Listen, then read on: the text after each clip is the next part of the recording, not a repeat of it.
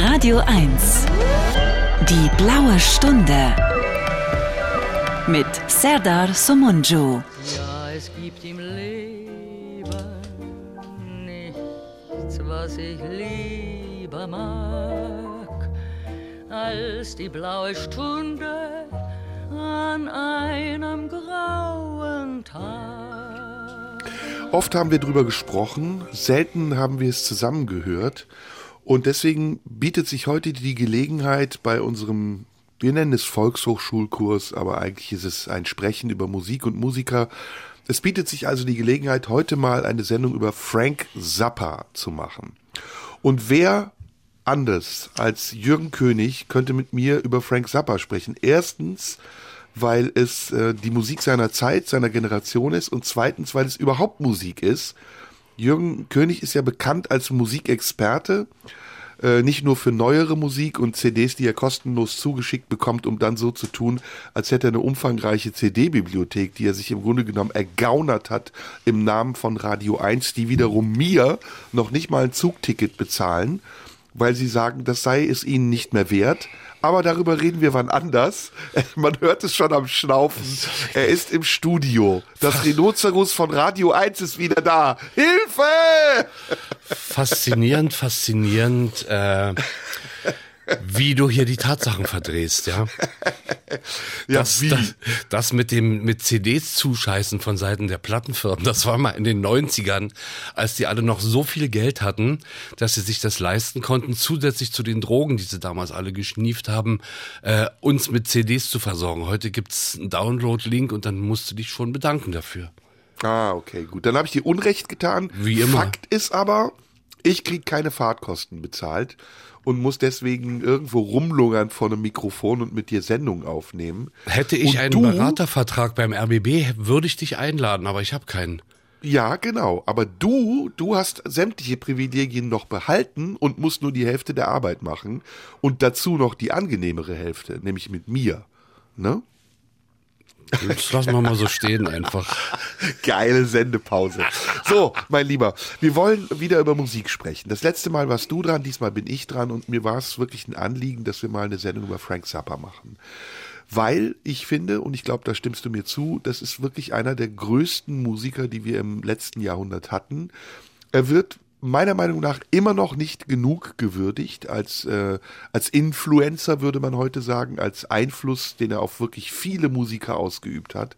Und deswegen nehmen wir uns heute mal die Zeit. Es wird gar nicht reichen, das wissen wir beide, weil dafür ist Zappa einfach zu zu viel, um uns mal mit dem auseinanderzusetzen, was Zappa gemacht hat und mit den Einflüssen, die er hinterlassen hat. Richtig? Ja, und es äh, ist natürlich dünnes Eis, auf das wir uns begeben, aus dem Grunde, weil es ganz viele äh, Zappa-Fans gibt, die garantiert mehr wissen als wir beide zusammen.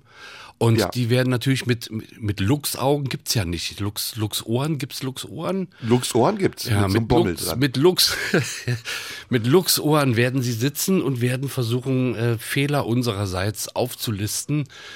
Äh, ich verspreche all diesen Hörern in die Hand, wir werden mit Sicherheit Fehler machen, bestimmt. Ja, deswegen wollen wir auch gar nicht die Biografie aufarbeiten, das kann man nachlesen auf Wikipedia, sondern mein Vorschlag ist einfach, unsere Eindrücke und Erinnerungen zu verarbeiten. Was war deine erste Begegnung mit Frank Zappa? Meine erste Begegnung mit Frank Zappa war das berühmte Poster. Da habe ich das erste Mal als, als junger Jugendlicher von ihm erfahren. Dieses Poster, wo er auf, mit runtergelassener Hose auf dem Klo sitzt. Ah, okay, das, das war ein Albumcover, ne? Oder war das ein, Nee, ich äh, glaube, es war ein, einfach nur ein Poster von ihm. Ich glaube, es war kein Cover. Ja. Und ähm, da dachte ich, das ist ja ein durchgeknallter Typ, irre, musste ich mal dafür interessieren. Und dann hörte ich so die ersten Sachen von ihm. Dann lernte ich einen krankhaften Zappa-Fan kennen, der schon äh, zu DDR-Zeiten eine umfangreiche Plattensammlung von Zappa hatte. Was für mich zur Folge hatte, dass ich das große Glück hatte, mir von dem diesen Stapel Platten mal zu borgen. Ähm, was aber auch ähm, so eine Art Hardcore-Kurs Frank Zappa war, denn es waren genau 15 Alben, die er hatte und ich hatte genau eine Nacht Zeit, die von Platte auf Tonband zu überspielen. Das heißt, ich habe ja zwölf Stunden Frank Zappa am Stück gehört Danach musste ich erst mal ein paar, paar Wochen Pause machen, weil ich das, weil es ist ja jetzt nicht Musik, äh, die man so nebenbei hören kann, sondern äh, streckenweise ja schon hochkomplexes Material. Und wenn du dann früh um vier dann denkst du schon, nun gut. Ne? Ja, ja, ja. Also bei mir war es anders. Ich ähm, hatte eine Clique und in dieser Clique war es ähm, war es Mode, Musik zu hören. Also wir hatten großen Spaß daran und äh, uns in so ein Kabuff einzuschließen bei einem Freund von uns, der in so einer Art Gartenhäuschen, Gartenlaube wohnte. Mhm. Und ähm, dieser Typ, der ein bisschen verrückt war, der war Musiker, spielte viele Instrumente, und ähm, rauchte am Stück immer Zigaretten, selbstgedrehte Zigaretten, die er sich aus den Stummeln im Aschenbecher zusammensammelte, weil er kein Geld mehr hatte, um neue Packungen zu kaufen.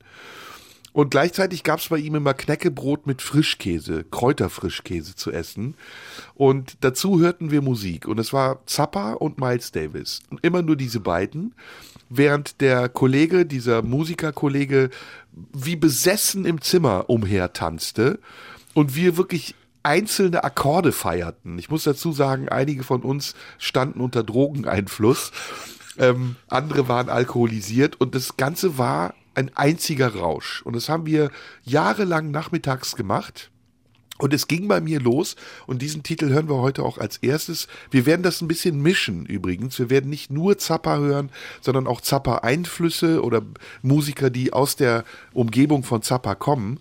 Aber der erste das erste Ding, was ich gehört habe, was mich total angefixt hat, war Tiddies in Beer ähm, vom legendären Live-Album, auf dem ähm, Terry Bozio als Teufel mit Zappa einen Dialog führt.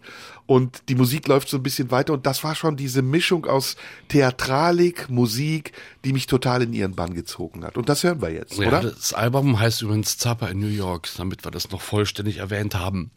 Jo. Gut, dann hauen wir mal rein. Viel Spaß.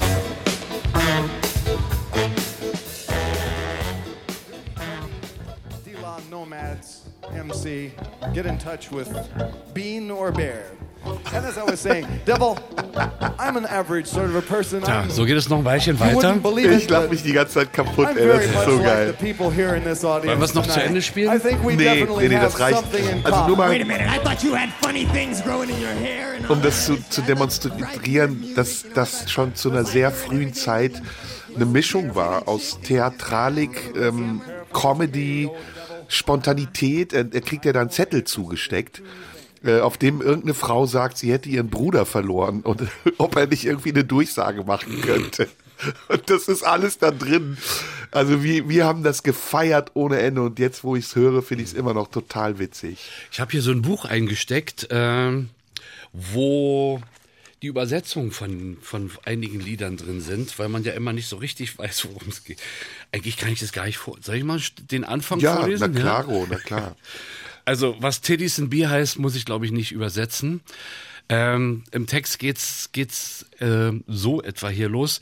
Die Nacht war zappelduster, nirgends ein Mond zu sehen. Die Sterne, wisst ihr, leuchten nicht, weil der Himmel zu geizig ist.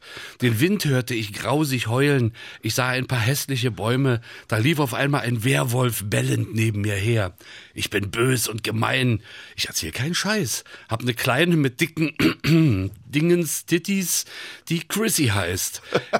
Ich rede von ihr und meinem Motorrad und mir und unserem Trip zum unheimlichen Berg.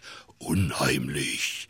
Sogar die Grillen fällt mir auf, benehmen sich komisch hier. Na schön, sag ich mir. Erst mal ein Schluck Bier. Ich sag also, gib mir einen Schluck Bier von dem, dass du da nuckelst. Aber es kam keine Antwort, denn sie war nicht mehr da. Wo sind die Titties, die ich so mag? Und mein gottverdammtes Bier? Fange ich an zu brüllen. Dann ein Geräusch wie ein krachender Zweig und vor mir steht der Teufel. Der ist ungefähr so groß. Er trug eine rote Kluft, sein Schädel war blitzblank. Er hatte eine Spritz, einen spritzigen Schwanz und einen schweifigen Gestank. Ja, war heftig. Ja. Es war er. Mega, es ist super. Und dann kommt es zu diesem Dialog und der ist auch super lustig. Ja, äh, man hört hier aber schon, äh, wie diszipliniert die Musiker im Hintergrund das durchhalten. Geht ja eine Ewigkeit. Übrigens hier schon zwei der Musiker dabei, die wir nachher auch nochmal hören werden äh, bei ihrem Solo-Projekt, nämlich Randy Brecker und Michael Brecker. Das äh, Geschwisterpaar, mhm. Randy Brecker an der Trompete und Michael Brecker am Tenorsaxophon. Weil Zappa hat ja wirklich Unmengen von Musikern entdeckt, muss man sagen die dann selbst später Karrieren gemacht haben. Und ähm, wir werden heute ja einige von denen auch hören. Dieses Live-Album, war das das erste, was du entdeckt hast oder war es ein anderes? Ja, wie gesagt, ich habe auf einen Hieb 14 Alben entdeckt und ähm, ja, ja. ich kann mich nicht mehr entsinnen, welches das erste war. Auf jeden Fall ist es über lange Jahre und eigentlich bis heute fast eins meiner Lieblingsalben von Zappa. Ging es dir auch so wie mir, dass ja. man du hast es ja eben sehr schön beschrieben, dass man irgendwann eine Überdosis hatte. Also ja, besonders ja, ja, die Stücke, die so wild und wirr waren, die hat man kaum ausgehalten, oder? Ja, na, vor allem die erste, weiß ich, das erste Album hieß, glaube ich, We're Only in It for the Money. Das, das war mehr, äh, äh, jetzt. Das erste war Freak Out. Ja, das erste war Freak Out, stimmt. Ähm, ja, Band hört man im ja, Hintergrund. Ja, auch der muss mich noch klug hier zurechtweisen. Siehst du, geht schon los. Ja, ja, ja, ja. ähm, und äh, dieses We're Only in it for the Money, das war schon harte Kost, weil mehr Text als Musik und es war für mich so eine Art Musikkabarett erstmal. Ja. Und dann so in den 70ern wurde es dann wesentlich rockiger und dann kamen die von mir so geliebten Gitarrensoli von Frank Zappa dazu und dann wurde das alles sehr interessant, fand ich. Ja. Wollen wir mal einen Versuch machen? Mhm. Also ähm, Zappa ist ja auch bekannt dafür, dass er sehr viel orchestriert hat. Später am Ende seines Lebens hat er ja nur noch Orchestermusik gemacht. Mhm. Und einer seiner Einflüsse war Edgar Varese, den ich sehr gut kenne, weil ich in meinem Schlagzeugstudium vieles von Edgar Varese gespielt habe. Mhm. Denn ähm, Varese hat viel komponiert für Schlagzeugensemble. Und wenn du Lust hast, ähm, lass uns mal etwas von Varese hören im Vergleich mit etwas von Zappa ob man da die Einflüsse raushört. Denn Zappa hat sehr viel auch für Stabspiele, also Marimbaphon, Xylophon komponiert. Und mal gucken. Also ich habe was von Varese mitgebracht. Mhm.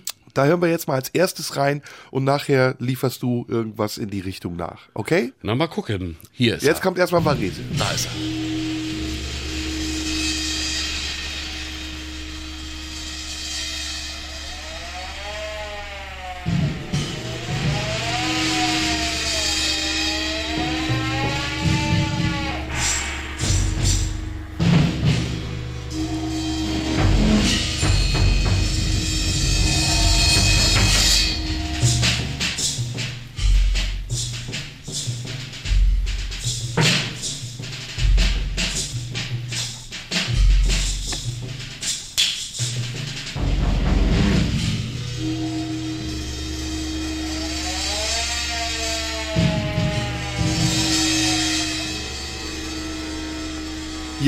Das hört man, oder?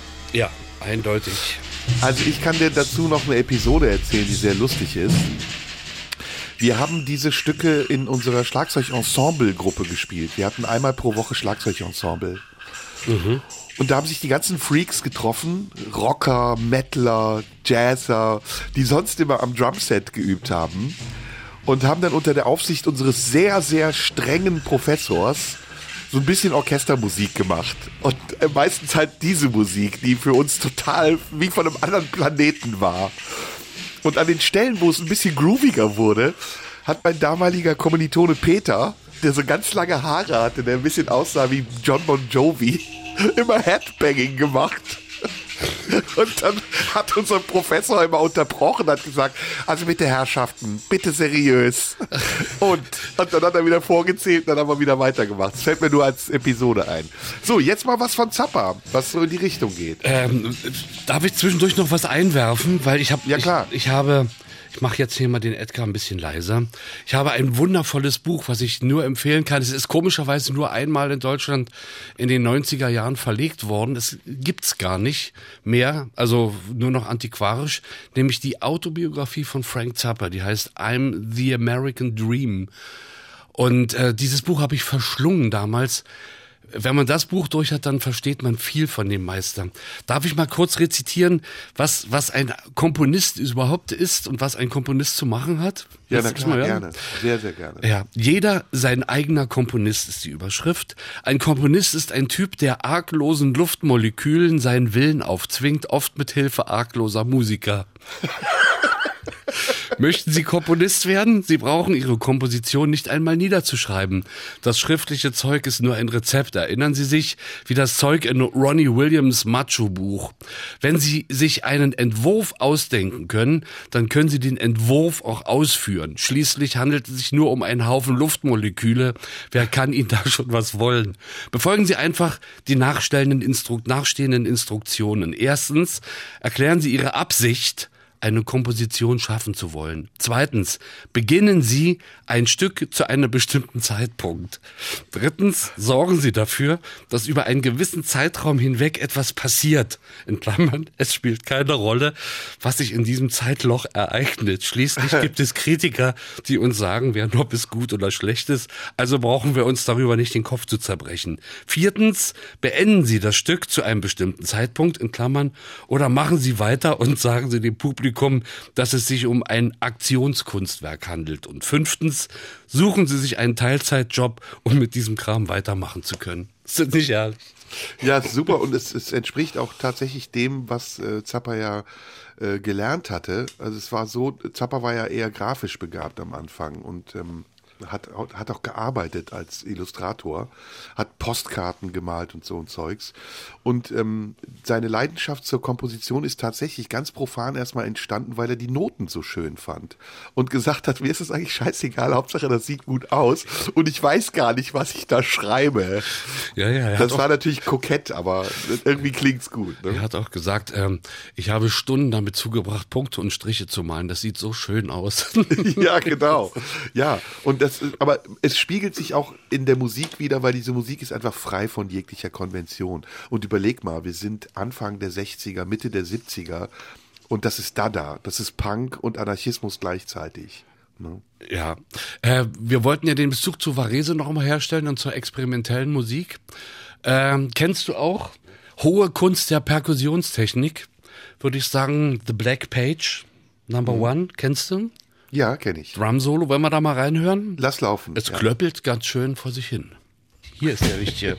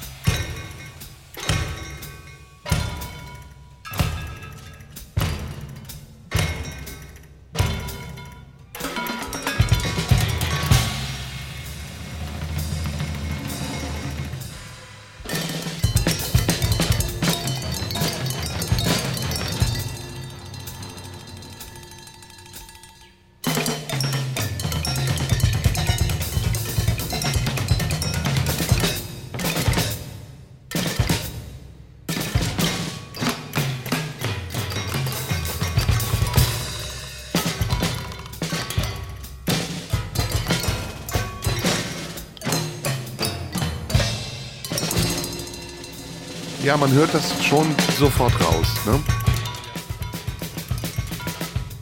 Unbedingt. Ja, also da sind die Einflüsse und Zappa selbst, der ja zweimal auf Hochschulen war und das abgebrochen hat, hat dann auch gesagt, ich brauche das nicht mehr, ich weiß, wie es geht. Und mit den Vorkenntnissen, die er auch als Musiker hatte, er ist eigentlich Schlagzeuger gewesen, hat dann relativ spät angefangen, Gitarre zu spielen, hat auch aufgehört, irgendwann Gitarre zu spielen, dazu kommen wir nachher auch nochmal. Ähm, mit dieser ganzen Prädisposition ist klar, warum er auch so frei war, weil er einfach in seinem, in seinem ganzen Charakter so veranlagt war. Und diese, diese Kritik, die sich dann damit noch gepaart hat an der amerikanischen Society, an der amerikanischen Gesellschaft, die ja auf der einen Seite unglaublich konservativ war, was ja bis zum heutigen Tage so geblieben ist. Ah, da kommen die Stabspiele dazu. Mhm, Mal kurz hochziehen. Warte. Ja?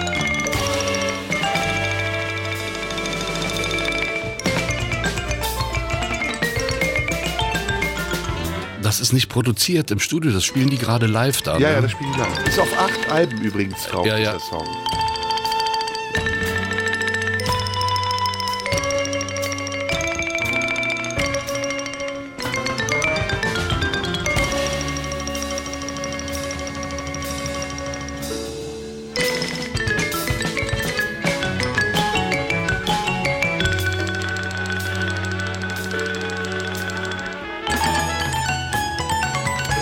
Schon stark in Richtung Klassik. Ne? Das ist schon Ja. ein Vorgeschmack auf das, was dann später kommt, am Ende seines Lebens. Ja. Ich wollte eben noch kurz sagen, also diese, dieser Widerstand gegen die amerikanische Gesellschaft, die auf der einen Seite sehr konservativ war, aber auf der anderen Seite sehr freizügig sein wollte, gerade in den 60er Jahren, in der Hippie-Zeit, das war etwas, was Zappa Zeit seines Lebens beschäftigt und auch geärgert hat.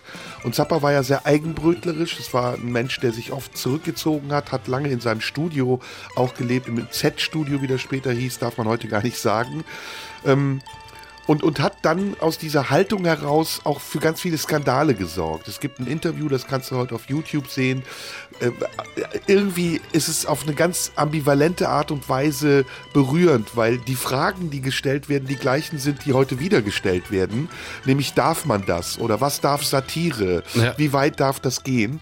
Aber die Antworten, die er gibt, sind heute auch noch gültig. Also er sagt, it's only words. It's only words. Es, es ist nichts mehr als Worte, über die wir sprechen.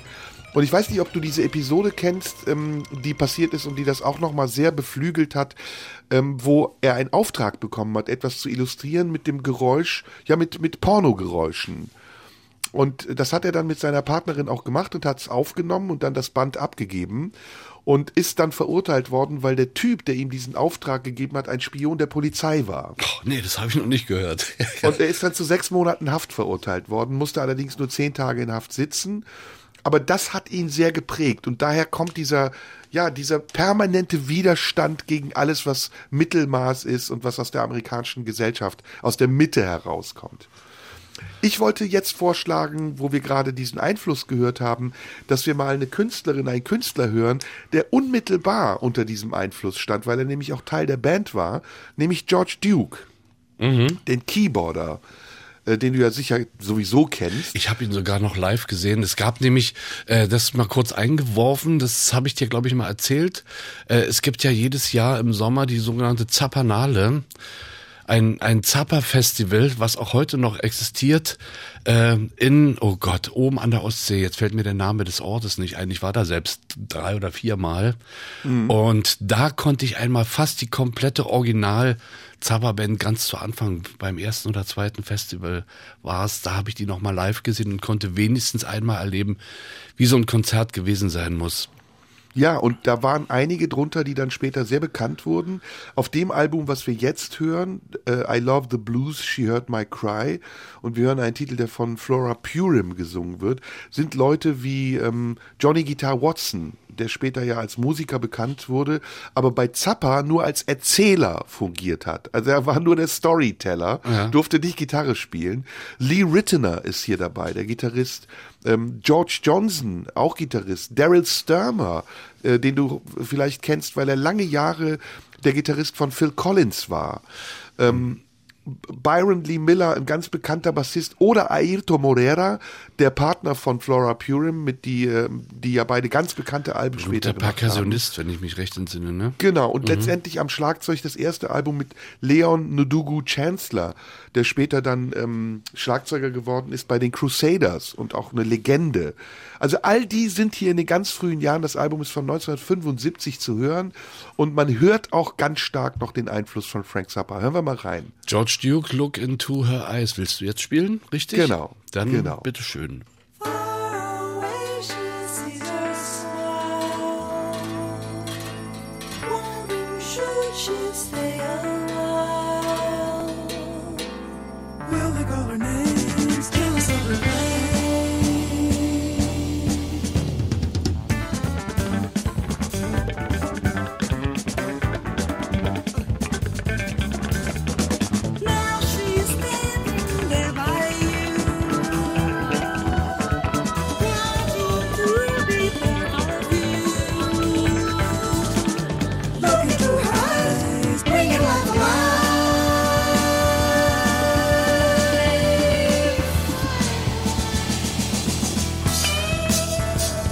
Einfach mal in komplett anderes Taktmaß. Ja. Da gab's ja ähm, Zappa hatte ja bestimmte Gesten, die waren ganz wichtig bei Live-Konzerten. Ja. Be bestimmte Handbewegungen, weiß ich, wenn er sich ähm, die, die Hand auf die, über den Kopf hielt wie so eine Dusche, dann sollte das heißen, wir wechseln von vier Viertel auf 72 Neunzehntel Takt, um mal zu übertreiben. Und äh, eine Bewegung, eine Armbewegung, dann wussten die Musiker genau, was sie machen müssen. Also die mussten sich auch wirklich noch richtig konzentrieren. Und in den Proben habe ich jetzt gerade wieder in seiner Autobiografie nochmal gelesen, ähm, haben sie von allen Songs diverse Versionen geprobt. Und der Meister hat dann sozusagen während des Konzerts entschieden, welche Version aufzuführen ist. Also das muss mega Stress gewesen sein für die Ja. Musiker da. Also man, was man hier hört, ist eben diese Breaks, die irgendwie wie raus sind aus der Musik. Das ist natürlich jetzt ein ganz anderer Stil und George Duke geht ganz klar mehr in Richtung Funk und, und äh, Jazz-Funk. Aber man, man hört auch dieses Verrückte noch drin. Ne? Also wie schnell man aus diesen Rastern ausbricht und komplett woanders landet und jetzt ein Keyboard-Solo auf dem, auf dem Shuffle zu spielen, das ist eben keine Popmusik. Ne? Das ist sophisticated Musik. Lass mal noch ein bisschen hören.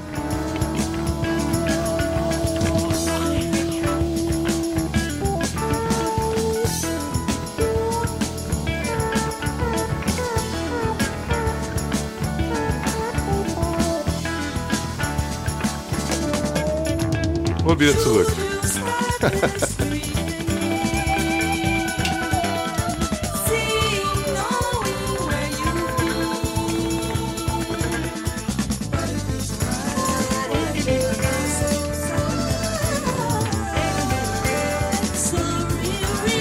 Man hat so viele Bilder vor Augen, wenn man diese Musik hört, ne?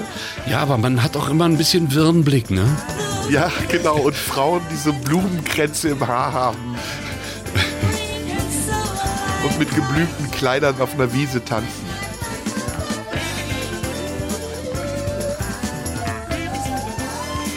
Zappa hat ja auch als Musiker bei vielen anderen äh, mitgespielt. Auch unter anderem übrigens bei John Lennon, wo wir jetzt gerade bei, äh, bei Hippies sind.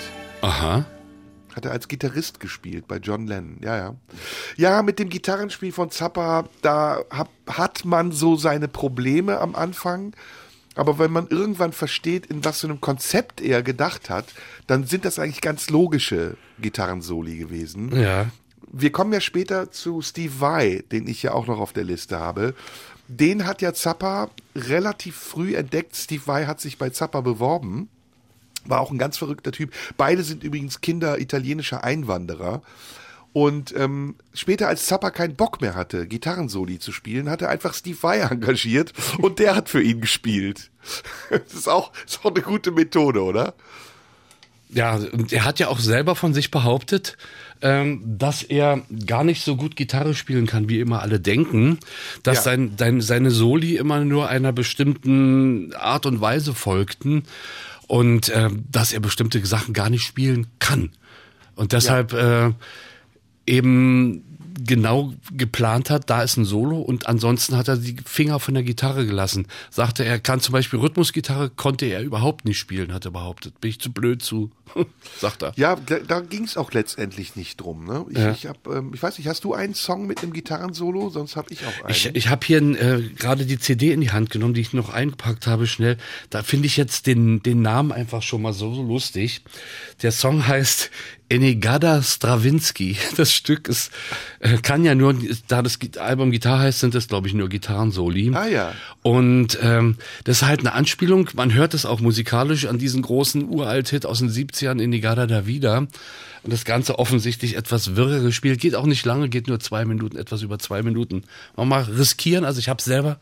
Auf äh, jeden Fall, wir riskieren heute alles. Okay, dann ab so Risiko.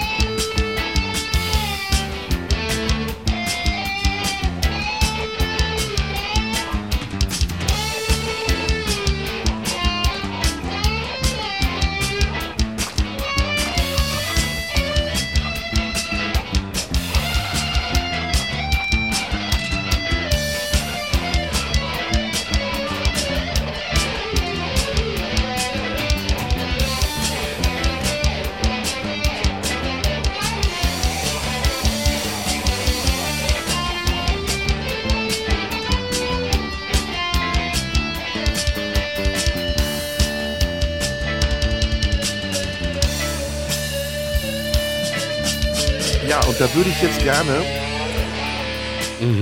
ohne viel zu erzählen, direkt Steve Weimer hinterher schicken. Sekunde, muss ich erstmal bereitstellen hier. So, haben wir. Lass direkt mal laufen, dann wirst du die Parallelen hören. Okay. De antwoorden zijn altijd al aanwezig.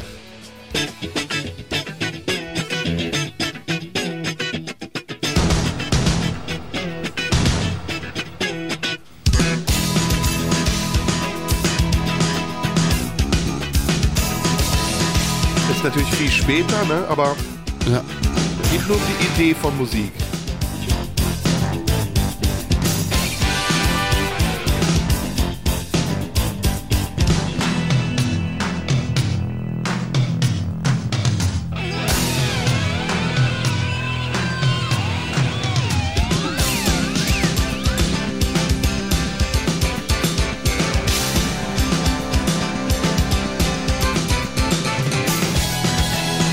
Ähnlich wie bei Zappa kommt die Solo-Gitarre.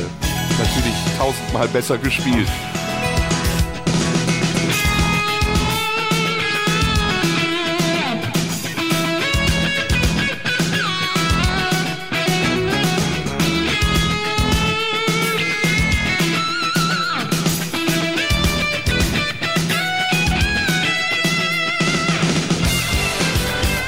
Auch diese Breaks, das ist so Zappa. Ja, auch diese, diese Rhythmuswechsel, die ständigen, ne? Und dann dieses Verrückte zwischendurch. Ja, bloß solche Läufe hat Zappa nie gespielt. Er konnte er nicht. Ja. Deswegen hat er erst Steve Vai engagiert. Übrigens, hier spielt Terry Bozio auch Schlagzeug, den er mit importiert hat von Zappa.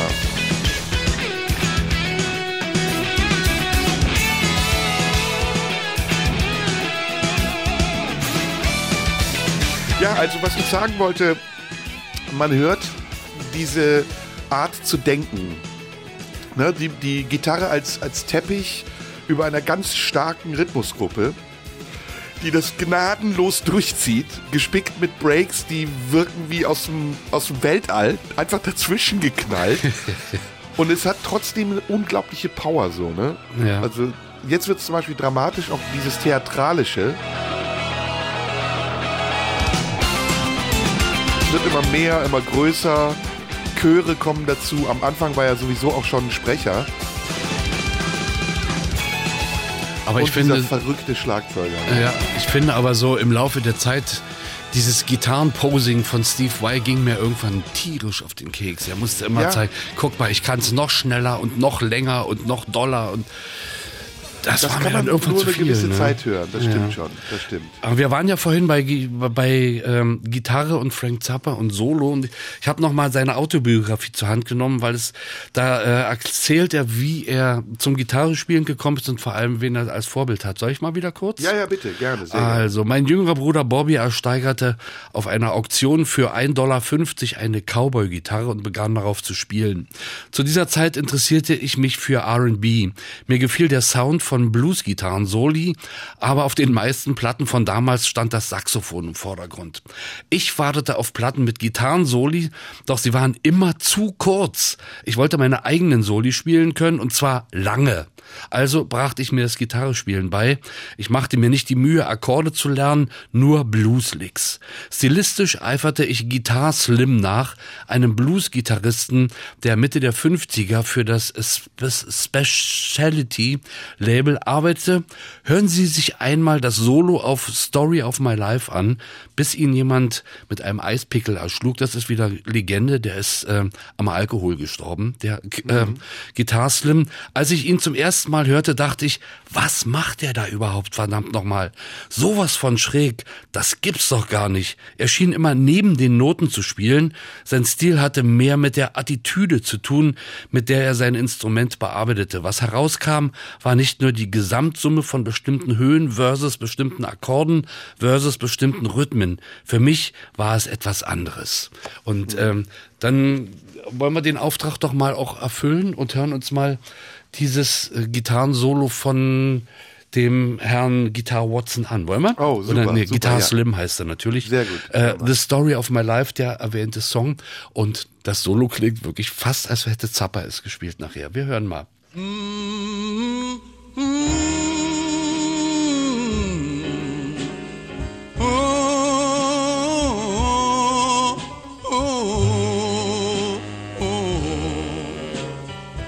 If my mother hadn't died,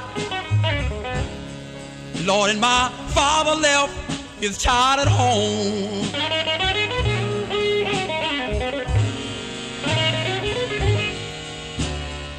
If my mother hadn't died, Lord, and my father left his child at home. Schon das könnte Zappa sein, ne? Ja, total, ja.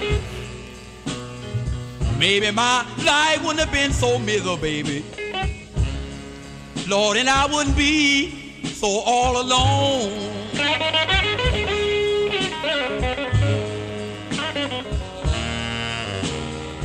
I was born in Alabama. Lord, and I was raised up in Tennessee.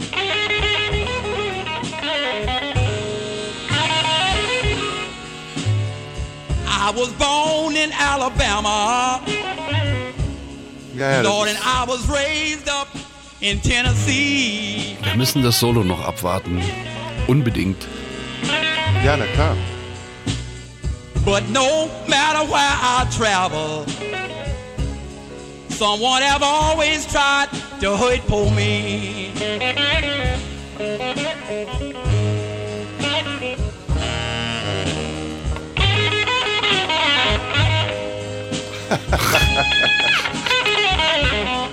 Geil. Ja, das ist Zappa. Ja.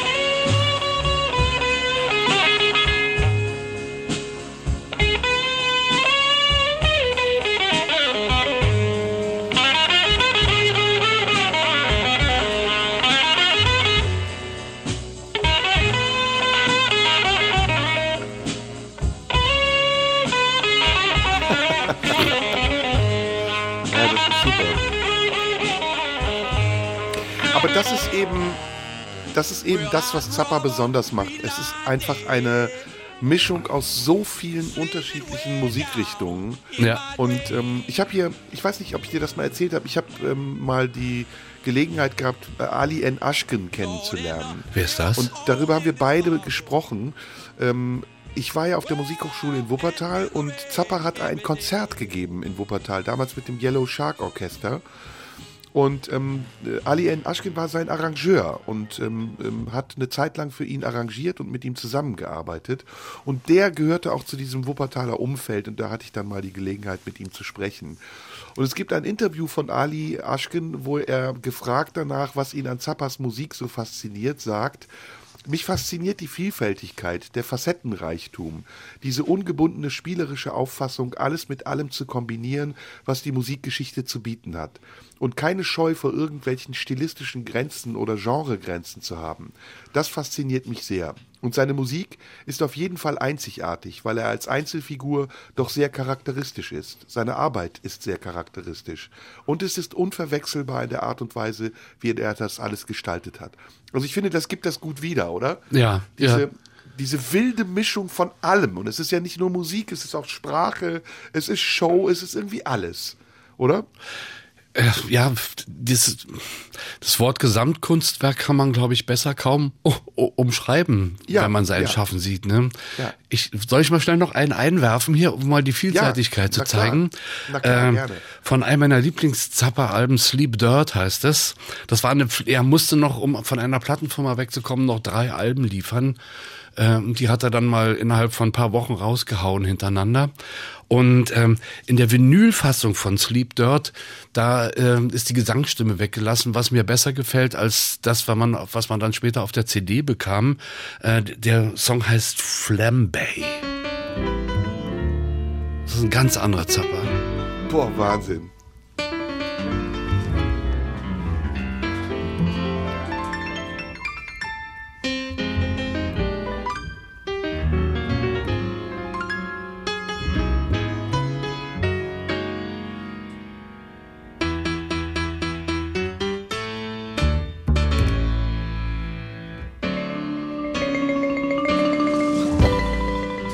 Großartig.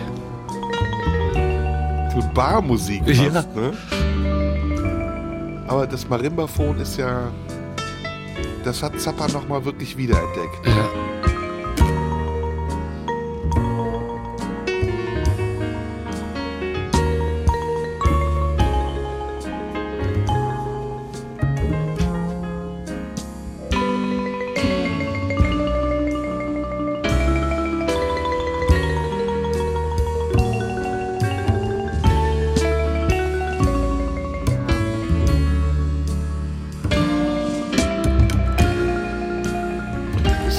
Underwood eigentlich? Ich kann es dir jetzt aus dem Stand nicht sagen. Ich habe das. Also ich weiß, dass ähm, Ruth Underwood gespielt hat bei Zappa, auf welchen Alben weiß ich es nicht. Äh, aber auch Flora Purim hat mal eine Zeit lang bei Zappa gespielt. Ja, Ian Underwood, ist der Bruder von ihr ja auch, ne? Der hat Schlagzeug Ja. gespielt, ne? Ja, nee, Keyboarder. Keyboarder? Ja. Würde interessieren, wer da Klavier spielt. Ich habe aber die Platte nicht zur Hand hier. Das ist bloß schnell auf CD gebrannt. Von welcher Platte ist das? Sleep Dirt. Sleep Dirt.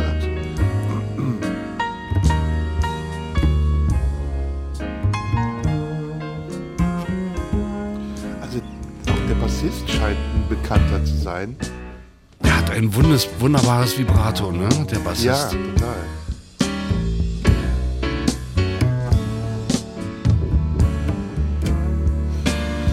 Also es ist George Duke und es ist Ruth Underwood. Hast du geguckt, ja? nachgeguckt. Ja, Gut. es ist George Duke am Klavier. Es ist ähm, der legendäre Chester Thompson am Schlagzeug. Zusammen mit Terry Bozzio. Chester Thompson war übrigens damals ähm, bei Zappa und später auch bei Phil Collins. Komischerweise der zweite, der zu Phil Collins gegangen ist. Da konnte er sich dann musikalisch erholen und musste nicht so kompliziertes Zeug spielen. Ja, lohnt sich Ja, doch. kann man auch mal eine Sendung drüber machen, ne, über Phil Collins. Ja, oh, da. Der ja auch wahnsinnig viele Etappen in seinem Leben gehabt hat. Unterschiedliche. Brand X, kennst du die noch? Ich war immer so ein bisschen Collins-Ablehner. Ja, später, aber als er als Trommler bei Brand X gespielt hat, Mhm. da war es ja komplett andere Musik. Ne? Auch sehr Zappa beeinflusst übrigens. Was spielt ein Zapper da, wenn du schon geguckt hast? Spielt er da überhaupt was oder dirigiert er da bloß? Ich glaube, der dirigiert. nur. Also er spielt Percussion, doch Leadgitarre auf äh, Filthy Habits und Percussion auf Re-Egyptian Strut. Ja, aber auf dem Stück spielt er nicht mit. Nee. Das heißt ja Flambé. Na, Nee. Noch einmal klöppeln lassen.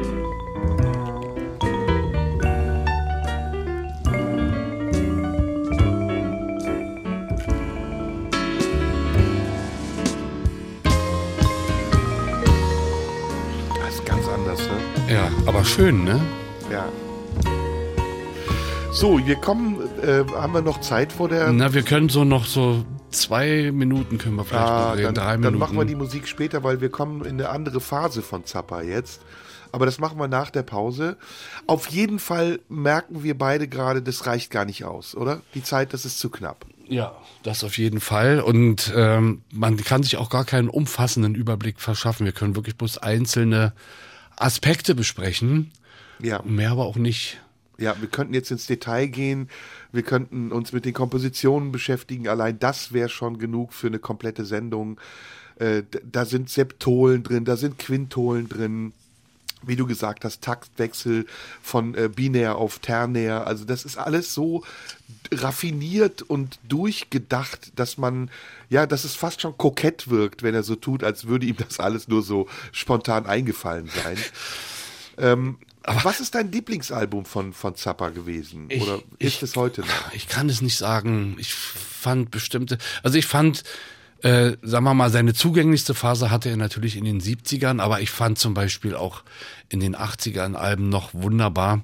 Leider Gottes bin ich zu alt, dass ich jetzt aus dem Stand die Namen der Alben sagen könnte.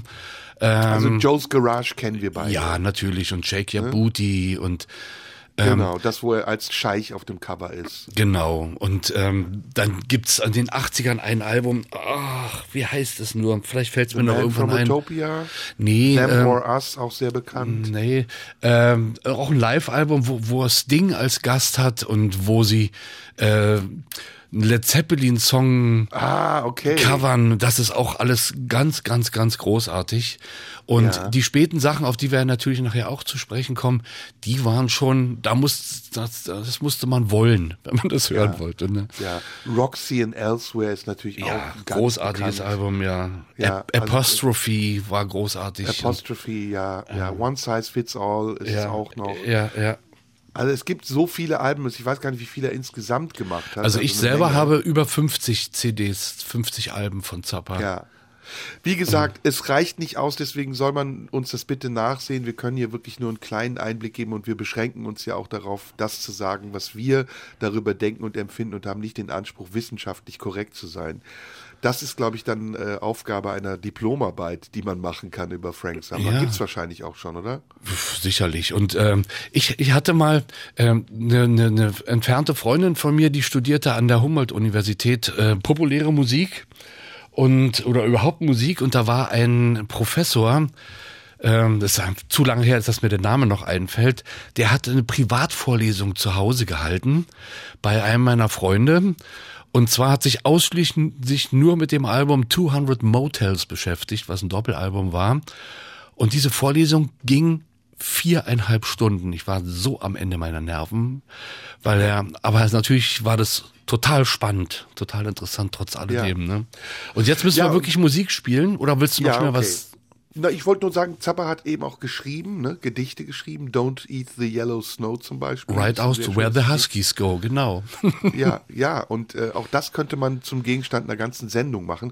Wir können unseren Zuhörern nur empfehlen, auch nach dieser Sendung sich weiter mit Zappa zu beschäftigen. Er ist unergründlich, unerschöpflich und unfassbar gut gewesen bis Okay. zum heutigen Tage. Gut, dann jetzt erstmal noch bis zu den Nachrichten nochmal von Zappa in New York. Honey, don't you want a man like me? Auch ein schöner Song. Das fragt sich jeder, Ja. jeden Tag.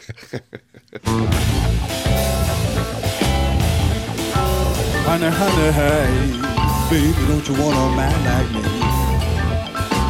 Honey, honey, hey, baby, don't you want a man like me? He was the Playboy type. Radio 1.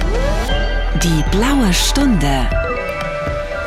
Mit Serdar Somunju. Ja, es gibt im Leben nichts, was ich lieber mag, als die blaue Stunde an einem grauen Tag. Das Leben und Wirken und Schaffen von Frank Zappa ist heute unser Thema in der blauen Stunde, die ich zusammen mit Jürgen König heute mache. Und eben vor den Nachrichten haben wir noch äh, Don't You Want äh, Don't You Want a Man Like Me gehört und mich hat das spontan auf den Gedanken gebracht, ähm, dir mal zu erzählen, warum eigentlich Zappa immer diesen Sprechgesang gemacht hat und warum er mit dieser ja eher tiefen Stimme gesprochen hat. er, Wusstest du das? Ja, na, weil er auch selber der Meinung war, eigentlich gar nicht singen zu können. Na, es gibt aber ein konkreteres Ereignis. Ähm, Zappa war nämlich ähm, auf Tour vor mehr als 50 Jahren und wurde bei einem Auftritt in London ähm, es war so ein bisschen unfreiwilliges Stage-Diving, von einem zornigen Fan von der Bühne gestoßen, der mit seinem Text nicht einverstanden war. Und ähm, dieses Ereignis hat dazu geführt, dass Zappa schwer verletzt war. Die Band dachte übrigens zunächst, er sei tot. Und auch viele Zuschauer, viele äh, Zuschauer im Publikum dachten das. Aber äh, Zappa lebte noch, hat sich aber schwer verletzt. Und diese Verletzung ist bis an das Ende seines Lebens geblieben. Er hatte nämlich am Kehlkopf eine Verletzung und ein Loch im Kopf. Das kam auch noch dazu. Und hat von diesem Zeitpunkt an, das war im Dezember 71, angefangen, entweder Sprechgesang zu machen oder eben mit dieser leicht sprechenden, tiefen Stimme zu singen. Das ist ganz interessant, ne? Naja, jedenfalls der Grund, weshalb der Fan ihm äh, ähm, von der Bühne gestoßen hat, war auch sehr lustig. Zappa hat nämlich, um seinen britischen Fans zu schmeicheln, ein Cover des Beatle-Hits I, Want to Hold Your Hand angestimmt und dabei lachend ins Publikum genickt und ähm, irgendeinen komischen, zynischen Kommentar gemacht, ähm, weil das dieses I Wanna Hold Your Hand ja damals, als die Beatles das gesungen haben, viele Frauen zum Schreien gebracht hat und zum Ausrasten gebracht hat. Und das hat Zappa zynisch kommentiert und dann ist der Mann, der sich irgendwie von diesem Beitrag beleidigt fühlte, auf die Bühne und hat ihn dann mit voller Wucht in den Bühnengraben gestoßen. Drei Meter tief ist dann Zappa gefallen. Wow. Und ähm, ja, das Publikum hat wirklich gedacht, er ist tot, aber er hat es überlebt. Das Interessant, ne? dass es immer so alles gibt, wenn- was so Musiker überhaupt erleben, ist, glaube ich, schon äh, Ja. eine durchaus spannende. Könnte man doch auch mal machen. Mal so Musiker-Anekdoten, was die so alles Ja, erlebt haben. wir, machen, machen wir alles.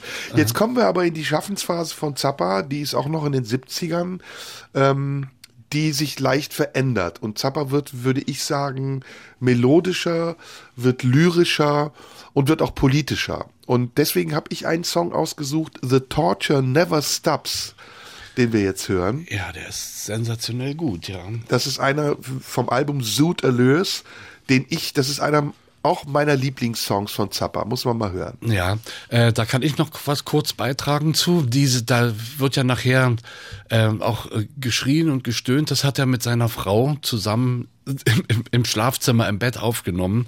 Genau. Das, das haben sie dann da verarbeitet, ja. Und das ist eine Reminiszenz an das Ereignis, von dem ich dir eben Genau. erzählt habe. An dieses Porno-Video oder nicht Video, Ja. Audio, was die damals aufgenommen haben. Jetzt wären zehn Minuten Musik fast, aber Nö, wir das hören wir ganz nicht durch. ausspielen. Aber, wir hören es nur das Gitarrensolo ein paar Minuten und dann gehen wir raus. aber es lohnt sich. The stone's been choking and weeping greenish drops.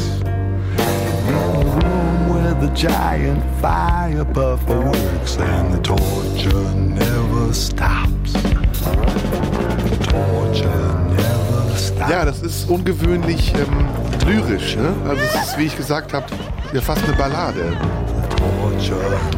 Bis auf die Schreie, die sind nicht ganz so lyrisch. Nee, die sind nicht so lyrisch. Der Text ist auch, äh, ja, ist voll von irgendwelchen Vulgarismen und beschreibt halt Folter. Ne? Jemand, der im Knast sitzt Ja. und gefoltert wird. Ich finde, es ist sehr, sehr schön auf jeden Fall illustriert. Ja, auf jeden Fall ist der Text. Ich hatte den auch in meinem Buch, aber ich glaube, der ist nicht vorlesenswert. Nee. Oder vorles vorlesungsfähig, sagen wir mal. Wert schon. Ja, Schleim und Speichel, Ratten und Rotz, Erbrochenes auf dem Boden. Äh, 50 hässliche Soldaten, Mann halten Speere an der Eisentür. Also es ist eigentlich eher eine Szenerie, die, die da dort beschrieben wird, Ja. als wirklich äh, ein Text, der jetzt eine, eine Linie hat. Jetzt muss das Gitarrensolo bald kommen, ne? Ja, jetzt kommt ein wahnsinnig langes Gitarrensolo. Da hören wir noch am Anfang rein und dann gehen wir raus. He stands and shouts. Wie geil! All men be cursed. All men be cursed. All men be cursed. All men be cursed. And disagree. Well, no the best, of course, of all the worst.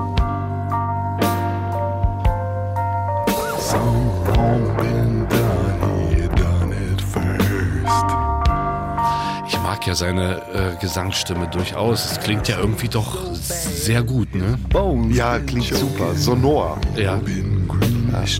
Ja, also jetzt sind wir in der, in der letzten Etappe seiner Schaffensphase. Das ist jetzt ähm, Anfang der 70er, Mitte der 70er, geht in die 80er über.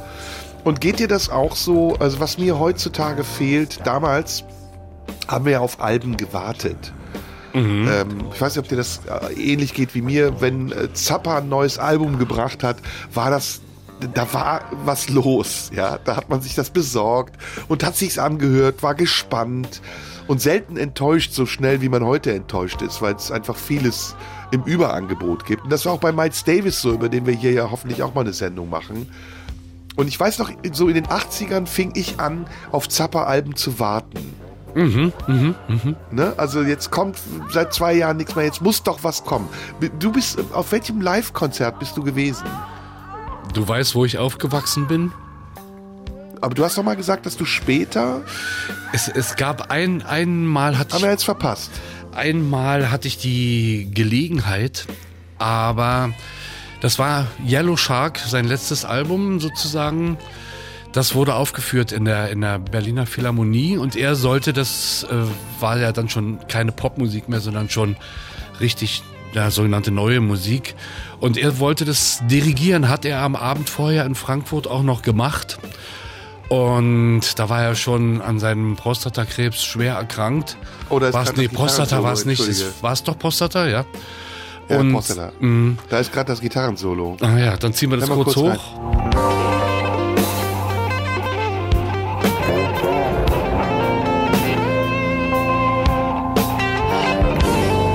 Klingt wie Guitar Slim, ne?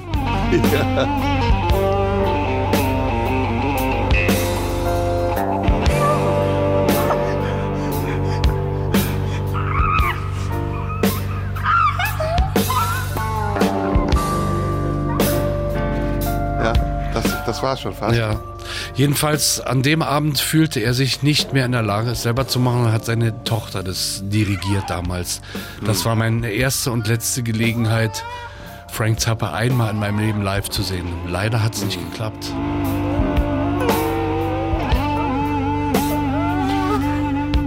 Also, Auch ein, ja auch Meist, viele- ein, ein Meister des Umgangs mit dem Feedback, ne? ja. Es gibt ja auch viele Mythen über Zappa. Und ein Mythos, der was mit dem zu tun hat, was du gerade erzählt hast, ist, dass Zappa unheimlich oft Konzerte abgebrochen hat, weil er schlechte Laune hatte oder gar nicht erst gekommen ist. Es war also immer ein Vabonspiel, ob man ein Zappa-Konzert wirklich live erleben würde. Insofern bestätigt deine Episode das. Aber in Wirklichkeit ähm, sind da auch viele Mythen, die nicht bestätigt sind. Zum Beispiel das Gerücht, dass Zappa auf die Bühne gekackt hat und seinen eigenen Kot gegessen hat. Da, darf ich da kurz aus seiner aus dem Vorwort zu seiner Biografie, da hat er genau was dazu gesagt. Ja. Warte, wo finde ich das jetzt? Die meisten. Ja, hier ist es. Ähm, also er räumt da in seinem Vorwort mit irgendwelchen Wahnvorstellungen ein, was er irgendwas gemacht haben soll, weil ich 1969 auf dem Hot Reds Album einen Song mit dem Titel Son of Mr. Green Jeans aufgenommen habe, glaubten viele Leute jahrelang, die Figur mit diesem Namen in der Captain Cantar Guru TV Show dargestellt von bla bla bla sei mein richtiger Vater. Nein, das ist sie nicht. So, jetzt aber. Die andere Wahnvorstellung ist die, dass ich einmal auf die Bühne geschissen habe.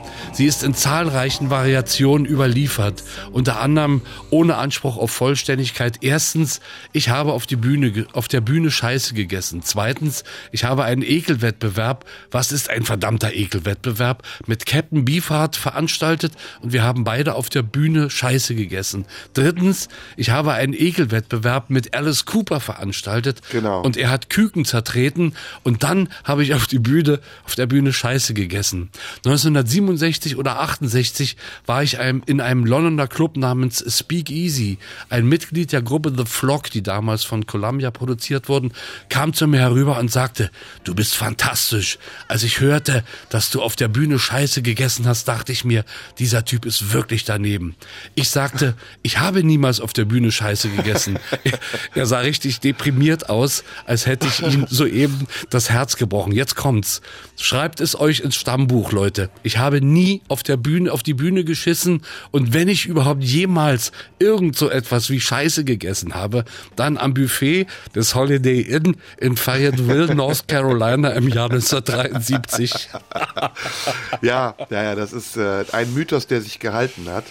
Übrigens, das Festival, von dem du sprichst in Mecklenburg-Vorpommern, ist in Bad Doberan. Genau, da wo dieser Dampfzug die durch die Stadt fährt. Genau, ja. ja.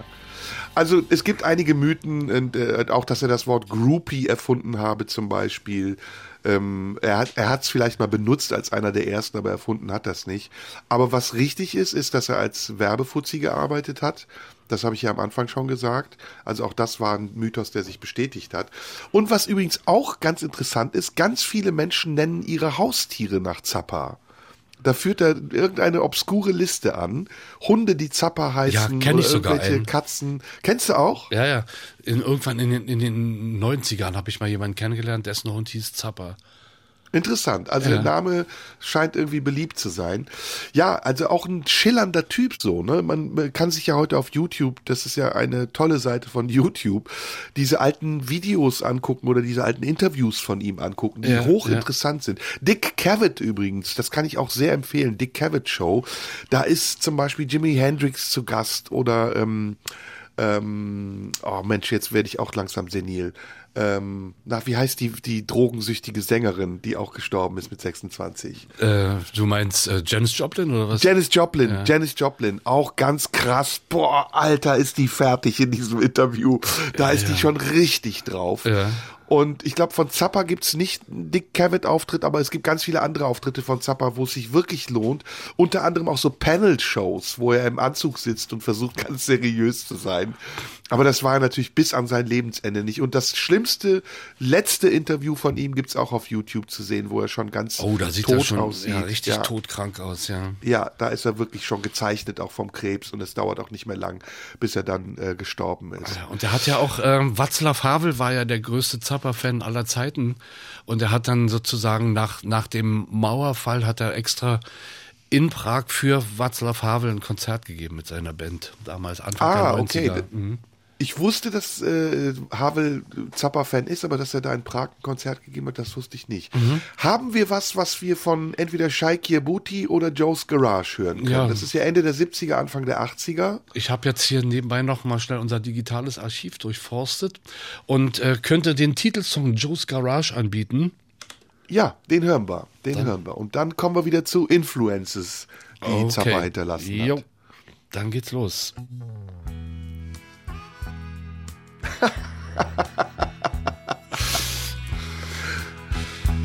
Wenn ich die Platte aufgelegt hätte, der erste Eindruck wäre, was geht ab, Alter? Was ist hier los? Just enough room to cram the drums in the corner room about a dime. It was a 54 Wer singt da? Ike Willis, glaube ich, ne? Ja, kann es sein? Ich weiß nicht.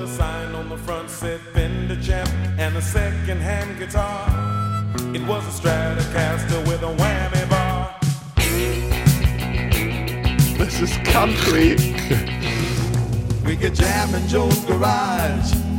His mama was screaming, turn it down. We was playing the same old Ist es song. Akt 1 oder Akt in the 2? afternoon. And sometimes we Das steht leider nicht dabei hier in unserem Digitalarchiv. Da steht nur Joe's Garage. Das Akt 1. Wahrscheinlich sogar das Intro des Albums, ne? Nee, es ist das zweite, das zweite Song vom Album. Ike Willis ist der Leadvokalist. Ja. We thought we was pretty good. We talked about keeping the band together and we figured that we should. Cause about this time we was getting the eye from the girls in the neighborhood. They'd all come over and Die dance Handlung around. kennst du aber, ne? Hm, nicht mehr so richtig im Ohr. Joe ist ein Musiker, der in der Garage mit Freunden Musik macht und dann erste Erfolge feiert und schließlich einen Plattenvertrag bekommt. Und daraufhin bricht dann die Band auseinander. Weil er Seine Star, Freundin verliert er auch. bekommt oder Bitte? weil er Starallüren bekommt oder? Ja, genau. Und seine Freundin verliert er auch. Die schließt sich einer Musikergruppe an. Als Groupie übrigens. Und dann wird er gläubig, geht zur, zur Church. Und zwar zu L. Ron Hoovers. Also es ist L. Ron Hubbard eigentlich. Ja klar, hier, das ist sein First Scientology. Church of ja. äh, Scientology, genau. Und, und dort sagen sie ihm, er sei ein latenter Haushaltsgeräte-Fetischist. und dann trifft er sich mit Cyborg, das ist eine Kreuzung aus einem Staubsauger und einem Schwein. Und mit dem beginnt er eine Liebesbeziehung, eine sadomasochistische. Da müssen wir schon viel Zeit haben, sich so ein Zeug auszudenken, oder? Ja, man muss dazu sagen, Zappa hat nie Drogen genommen, ne? Nee, nur Kaffee und Zigaretten, ja. Genau, war ein ausgesprochener Drogengegner auch. Und auch mit den Hippies wollte er nichts zu tun haben. Das waren für ihn Freaks. Mhm. Ne, obwohl die meisten Fans ja aus dieser Szene kamen oder kommen. Gibt's noch Hippies? Ja, Alt-Hippies, ne? Ja, bestimmt wird es auch nochmal hochkommen irgendwann als neuer Trend. Ja. Also wenn ich bei mir manchmal so durch den Friedrichshain laufe, da gibt's noch Hippies oder wieder. ja. Jetzt gehen wir mal in eine ganz andere Richtung. Ähm, und zwar hat Steve Vai ja das Erbe Zappas weitergeführt, indem er entweder mit Musikern zusammengearbeitet hat, die bei Zappa gespielt haben, oder Musik gemacht hat, die sehr Zappa inspiriert war. Und ähm, einer der Musiker, die dann wiederum Steve Vai entdeckt hat und die immer noch irgendwie so Spurenelemente von Zappa in ihren Arrangements erkennen lassen, ist der begnadete Devin Townsend, den du vielleicht kennst, weil ich ihn ein paar Mal dir vorgestellt habe in der blauen Stunde. Ja.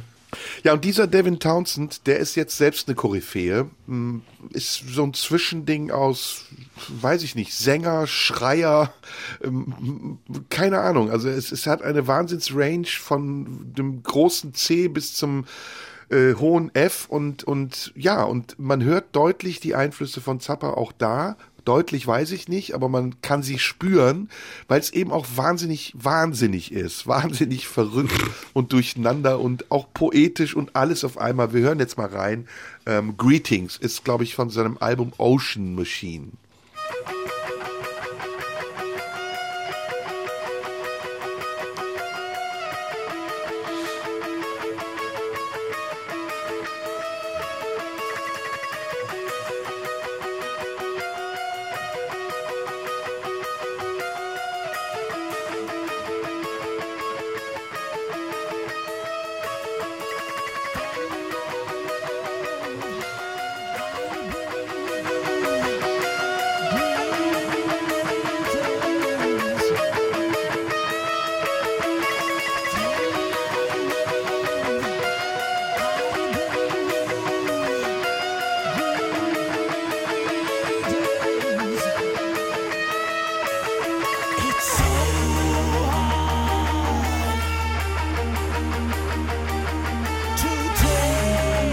So eine Mischung aus Zappa und Queen, ne? Ja, ja, ja, Queen hört man auch raus, finde ich auch.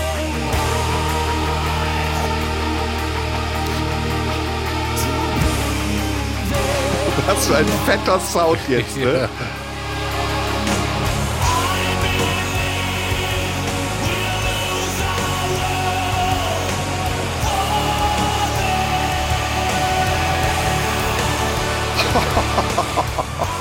Voll das breite Brett, ja?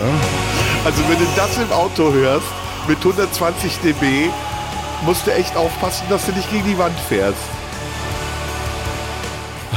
Aus Begeisterung oder aus Verzweiflung? Ich weiß es nicht. Eine Mischung.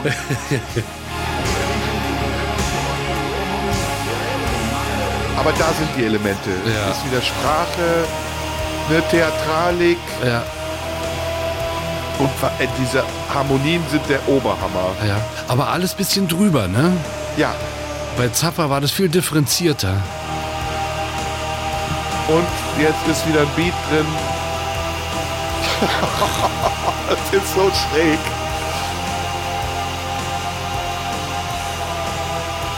Das ist unglaublich, ne? Ja. 36 Sekunden noch, die schaffen wir. Ja. Ja,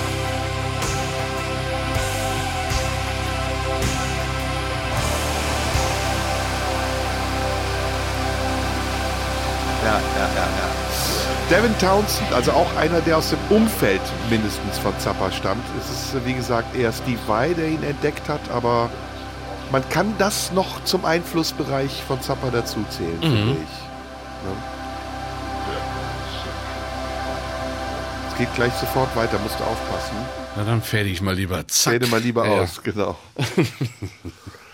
Das Album übrigens kann ich sehr empfehlen. Ocean Machine von Devin Townsend. Bei 120 dB auf der Autobahn durchgehend gehört. Gibt's eine Garantie für gar nichts. Ja, aber 120 dB, nicht 120 kmh sicherheitshalber. Lieber etwas langsamer dann. Ja, ja, 120 ginge noch, aber man neigt dazu, schneller zu fahren, Ja. wenn man das Album hört. Wobei ich fand, dass wenn, wenn du so richtig Techno-Leuten-Sachen anhast, dann das wird gefährlich auf der Autobahn. Ja, das kann ich aber nicht hören. Ja, kann nee, ich so auch nicht, aber House, das kann Man, ich nicht manche hören. Sachen, doch Haus kann ich hören. Das Echt? macht mir Spaß, ja. Das Aber, macht mich müde. Da werde ich total müde von. ach, müde, ja, Müdigkeit. Ja, das kennst du gar nicht mehr, ne? Nee, nee. Und wir wissen auch beide warum und da ist es auch gut aufgehoben. Das ist auch genau richtig. So muss man das abwehren. Ja. Die Versuche, die unverschämten Versuche, irgendwelche privaten Informationen in Ja. der Öffentlichkeit zu besprechen. Ja, vor allem äh, die Boshaftigkeiten eines vermeintlichen Freundes zu verhindern, das war mein Hauptansinnen. Oh, die Lache bestätigt das. Okay. Gut, wir bleiben bei Zappa. Wir kommen jetzt in die Schlussphase eigentlich seines Lebens, in der er dann angefangen hat, immer symphonischer zu werden. Wir waren ja ganz am Anfang bei Edgar Varese.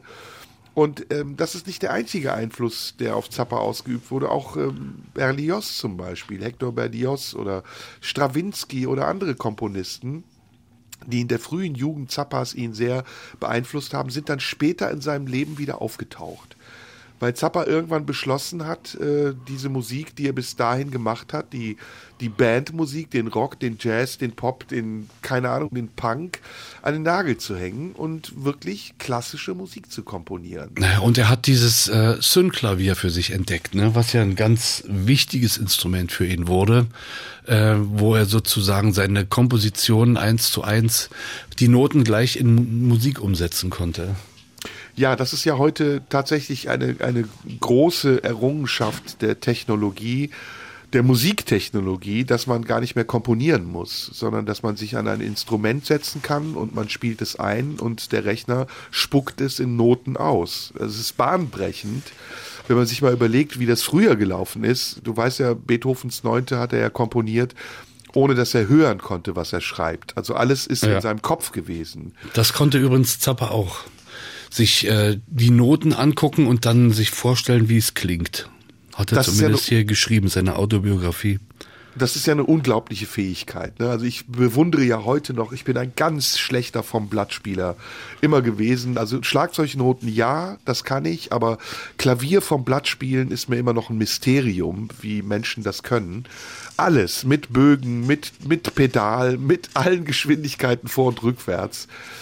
Ähm, aber eben auch zu komponieren, ohne zu wissen oder ohne zu hören zu können, was man da wirklich macht, ist ja eine einzigartige Fähigkeit, die, glaube ich, nicht so viele Menschen beherrschen. Das glaube ich auch, ja. Ähm, ich habe hier gerade noch mal seine Autobiografie zur Hand genommen, weil das irgendwie dazu passt, weil er jetzt ähm, sich auf den Bereich der sogenannten neuen Musik begeben hat. Äh, mehr oder weniger äh, hat er was gesagt über überhaupt, wie es ist, neue Musik, neue Arten von Musik zu etablieren. Soll ich das mal wieder Ja, natürlich. zum Besten geben? So, da sagt er, in dem Spiel, das neue Musik heißt, muss jeder ein Risiko eingehen. Der Dirigent geht ein Risiko ein, die Musiker gehen ein Risiko ein und das Publikum geht ein Risiko ein, aber das größte Risiko geht der Komponist ein. Die Musiker werden sein Stück wahrscheinlich nicht korrekt spielen, falsche Attitüde, nicht genügend Probezeit und dem Publikum wird es nicht gefallen, weil es nicht gut klingt, in Klammern schlechte Akustik, schwache Aufführung. In einer derartigen Situation gibt es keine zweite Chance. Das Publikum hat nur eine Chance, das Stück zu hören, denn selbst wenn auf dem Programm Weltpremiere steht, bedeutet es im Regelfall letzte Aufführung. ja, das stimmt. Ja. Bevor ein Publikum sagen kann, ob ein Stück ihm gefällt oder nicht, muss es das Stück hören. Bevor es das Stück hören kann, muss es wissen, dass es existiert. Damit es in einer hörbaren Form und nicht nur auf dem Papier existieren kann, muss es aufgeführt werden. Damit ein großes Publikum in den Genuss dieser Aufführung kommen kann, muss sie aufgezeichnet und vertrieben werden und einen Platz in den Regalen der Plattenläden bekommen. Gut, dieser Teil ist jetzt inzwischen weg.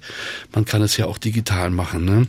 Es gibt interessante neue Musik. Trotz meiner boshaften Bemerkungen weiß ich, dass es aufrichtige, optimistische Menschen gibt, die auch weiter komponieren. Aber wo zum Teufel ist sie dann? Schön, dass Sie fragen. Wird sie überhaupt einmal auf Platte aufgenommen? Dann wartet sie vergeblich auf den großen Durchbruch und sogar auf den kleinen Achtungserfolg. Und selbst wenn es Leute geben sollte, die Gefallen daran fänden, so hätten diese Schwierigkeiten zunächst einmal die Platte zu finden. Ja, so.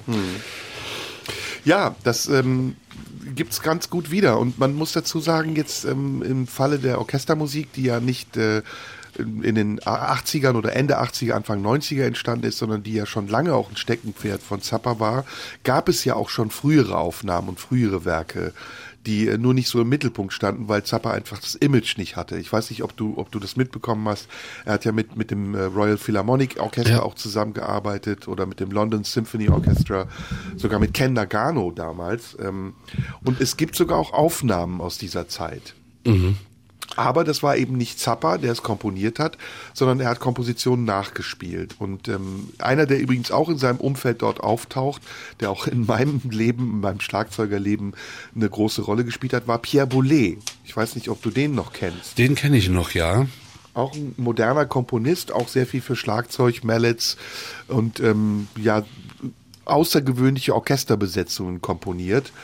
Und da war eigentlich der Weg schon geebnet für Zappa, wegzugehen ähm, von dem, was er bis dato gemacht hat, also auch die Innovation wieder zu suchen, weil das, was Zappa bis zu diesem Zeitpunkt gemacht hat, ja schon etabliert war und ähm, gar nicht mehr so neu. In den 60ern, in den 70ern, da stach das hervor. Da dachte man so, wow, was ist das jetzt? Ganz crazy. Aber Ende 80er, da kannte man das schon. Und wie du eben ja richtig äh, vorgespielt hast, selbst eine Country-Nummer wie Joe's Garage hat die Leute nicht mehr geschockt. Und der ultimative Schock, der sollte dann eben kommen, als ähm, das Ensemble Modern und ähm, Yellow Shark Orchester mit Zappa dann eigene Kompositionen aufgeführt hatte, die gar nichts mehr mit dem zu tun hatten, was Zappa vorher gemacht hat. Wollen wir da mal reinhören? Da hören wir rein. Also von Yellow Shark ist das Outrage Al Valdez heißt das Stück.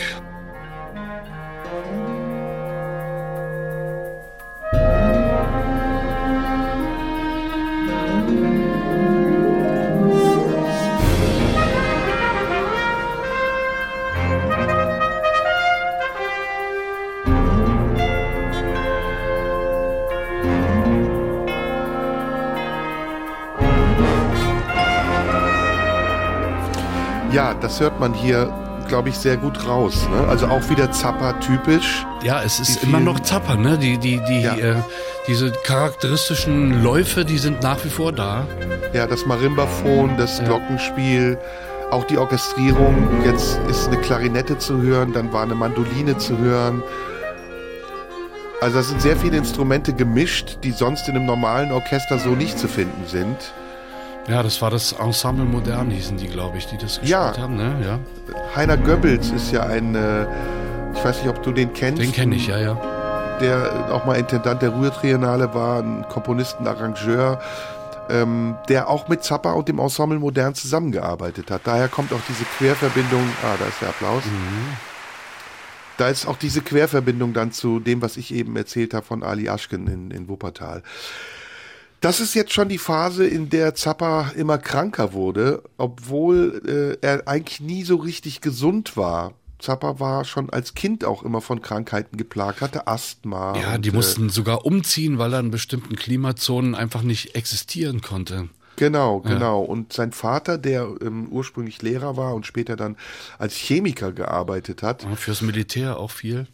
Genau, ähm, der, damals muss das wohl so gewesen sein, dass man von alternativer Medizin oder überhaupt von Medizin nicht besonders viel gehalten hat. Ähm, ich, es gibt eine Geschichte, da hat man ihn wegen Zahnschmerzen mit Radion behandelt. Also ihn einfach äh, mit einem hoch ähm, ähm, äh, äh? Radioaktiven- radioaktiven Stoff behandelt, ja. Und äh, es war irgendwie klar, dass das nicht gut ausgehen würde. Und ähm, deswegen ist Zappa ja auch dann relativ äh, früh gestorben, mit, ich glaube, 52, 53. Wie alt war er genau, als er gestorben so in ist? etwa, ja. 1940 ist er 52, ja. geboren, Mhm. 93 ist er gestorben. Also es war ja viel zu früh eigentlich für dieses musikalische Genie, was glaube ich der Welt noch viel mehr hätte hinterlassen können. Aber so allein schon ein ungemein vielfältiges Werk hinterlassen hat, das so unerschöpflich ist, dass man kaum nachkommt, schon gar nicht mit zwei Stunden in der blauen Stunde, um darüber ausführlich zu erzählen. Je älter er wurde, umso mehr war ja da dieser Hang zum Perfektionismus, der wurde ja dann schon fast zur fixen Idee, finde ich. Äh, es gibt, glaube ich, fünf Doppelalben, die heißen You Can't Do That on Stage Anymore. Also du kannst das so auf der Bühne nicht machen. Ja, kein Wunder, wenn man sich mal ähm, das, das Booklet zur Hand nimmt jedenfalls, dann ist dann sind alles Live-Aufnahmen und dann steht aber da, das Gitarrensolo, was, was man da hört in dem Song, ist in Helsinki gespielt und äh, der Rest der Aufnahme ist aber aus New York, wobei der Bass äh, in Berlin aufgenommen wurde. Das heißt, der muss offensichtlich in den Stücken so exakt auch live gespielt haben, dass er einzelne Passagen austauschen konnte. Das finde ich schon ein bisschen kaputt im Kopf. Oder? Ja, ja, das ist, ja, dieser Perfektionismus, das ist äh, ein Merkmal auch gewesen von Zappa, auch schon früher, Ja. als er noch damit kokettiert hat, dass das alles spontan sei. Spontan war vieles auf der Bühne, glaube ich. Also vieles von den Shows, die er gemacht hat, äh, war Improvisation. Aber die Musik und das Konzept der Musik war immer durchgetaktet bis, bis auf einen Millimeter, bis auf jede einzelne Note. Was hat Zappa hinterlassen? Ich meine, wir haben unsere Geschichte mit Zappa begonnen mit den ersten Erfahrungen. Was für einen Stellenwert hat das heute noch für dich? Gibt es Berührungspunkte? es gibt ja viele Sachen, die hört man nur zu einer bestimmten Zeit. Da, wenn sie rauskommen, wenn man jung ist und äh, wenn man älter wird, dann hört man andere Sachen. Viele Sachen vergisst man einfach oder sie interessieren einen nicht mehr. Äh, aber es gibt immer mal wieder Phasen, wo ich mir meinen Zapper auflege. Vielleicht auch, weil ich ein alter Mann bin inzwischen und ein bisschen äh, mich an meine Jugend erinnern will. Aber eigentlich hat er mich mein ganzes Leben lang begleitet in irgendeiner Form bis, bis heute. Ne? Und es ist ja nicht so, dass ich jetzt über etwas rede, was mir heute nicht mehr gefällt. Im Gegenteil, die Faszination ist immer noch da. Und das wird sich, glaube ich, die paar Minuten, die ich noch habe, äh, auch nicht ändern. Würdest du sagen, Zappa ist einer der Künstler, die am meisten unterschätzt werden? Und äh, wird er genug ausreichend gewürdigt? Na, in bestimmten Kreisen schon. Ich meine, äh, Zappa kann man, man kann Leuten nicht zum Vorwurf machen, wenn ihnen Zappa nicht gefällt, weil der Zappa unfassbar Ansprüche stellt, auch an das Publikum. Ne? Das alles, was so leichtfertig klingt, ist ja, da kann man sich stundenlang mit beschäftigen. Und äh, dass das nicht jedermanns Sache ist, ist eigentlich ganz normal. In der Beziehung kann man, glaube ich, gar nicht so, so traurig darüber sein, wenn er jetzt nicht noch heute ständig erwähnt wird von allen möglichen Leuten. Äh, das, das halte ich für, für fast ausgeschlossen. Aber ich glaube, in den, in den äh, musikinteressierten Kreisen ist er nach wie vor schon noch angesagt, oder? Ja, aber immer noch bei einer ähnlichen Klientel, muss man sagen. Ja, ne? ja, ja, also so. Althippies, Leute, die ihn gehört haben in der Jugend und, Und Bildungsbürgertum. ja, komischerweise Zappa-Publikum nach. Ich hoffe. Also ich habe das zum Beispiel festgestellt, was mich sehr fasziniert. Michael Jackson, den ich, mh, sagen wir jetzt mal, nicht für den großen Künstler halte, der er gewesen ist oder für den er gehalten wurde, hat ja eine unglaubliche Haltbarkeit. Also selbst kleine Kinder heute hören Michael Jackson. Und auch dieses, ähm, diese Figur, die er geschaffen hat, hat immer noch eine Wirkung offensichtlich auf, auf ganz viele Menschen und diese Menschen wachsen nach. Bei Zappa finde ich ist das anders. Also es ist stehen geblieben, so scheint es für mich jedenfalls. Ich glaube aber, wenn man mal so in die Musikgeschichte zurückguckt, dass die Entscheidung darüber, ob jemand ein großer Musiker war, der Spuren hinterlassen hat und der seiner Zeit vielleicht sogar so weit voraus war, dass man in seiner Zeit nicht erkannt hat, wie groß er war, erst später fällt. Und das ist, ist bei vielen Komponisten so gewesen, bei Beethoven, auch bei Mozart hat sich das erst entwickelt und es wird auch, glaube ich, bei Zappa so sein, dass nochmal eine Epoche kommen wird, in der man diesen, diesen Genius Zappa entdecken wird. Das denke ich auch. Wobei natürlich, als, als er gerade in den 70ern war, er ja doch schon relativ populär, oder? Ja, aber diese Popularität, ich, ich vergleiche das immer mit Telemann und Mozart. Ähm, Georg Philipp Telemann war zu seiner Zeit der produktivste, bekannteste und erfolgreichste Komponist, den es gab. Und Mozart war bekannt, aber bei weitem nicht so bekannt, wie es Telemann war. Und wenn du heute fragen würdest, wer ist von beiden bekannter, würde jeder sagen Mozart. Das ist der Picasso der klassischen Musik gewesen. Aber das war damals nicht so. Und ich glaube, ähnlich ist es mit Zappa auch. Es steht noch eine Renaissance der Zappa-Erkenntnis uns bevor. glaube ich. Ich hoffe, wir erleben sie noch. Da du bestimmt. Bei mir weiß man ja nicht. Ja, komm, jetzt sei mal nicht so todessehnsüchtig. Was ist denn los? Du Das bist macht- quicklebendig, du bist, ja, Macht das graue Wetter der letzten Tage. Hast du ein bisschen Depri, ja? Bist du gerade? Na, ist schon in Ordnung. Lass mal gut sein. Oh, komm, lass uns mal hören, was Zappa hinterlassen hat, nämlich die Brecker Brothers, von denen ich eben gesprochen habe. Ja. Äh, von denen ja der eine Michael Brecker auch nicht mehr lebt. Äh, ein begnadeter Tenorsaxophonist, der ähm, später dann ja große Karriere gemacht hat mit seinem Bruder zusammen in den, in den Brecker Brothers, die am Anfang eher funklastig waren und ähm, dann später immer jazziger wurden. Und von einer Platte, Dedente heißt die, glaube ich, Detente oder Dedente, hören wir jetzt was von den Brecker Brothers, um mal ein bisschen zu gucken, wie weit auch der Einfluss von Zappa dann gereicht hat. Squish heißt der Song.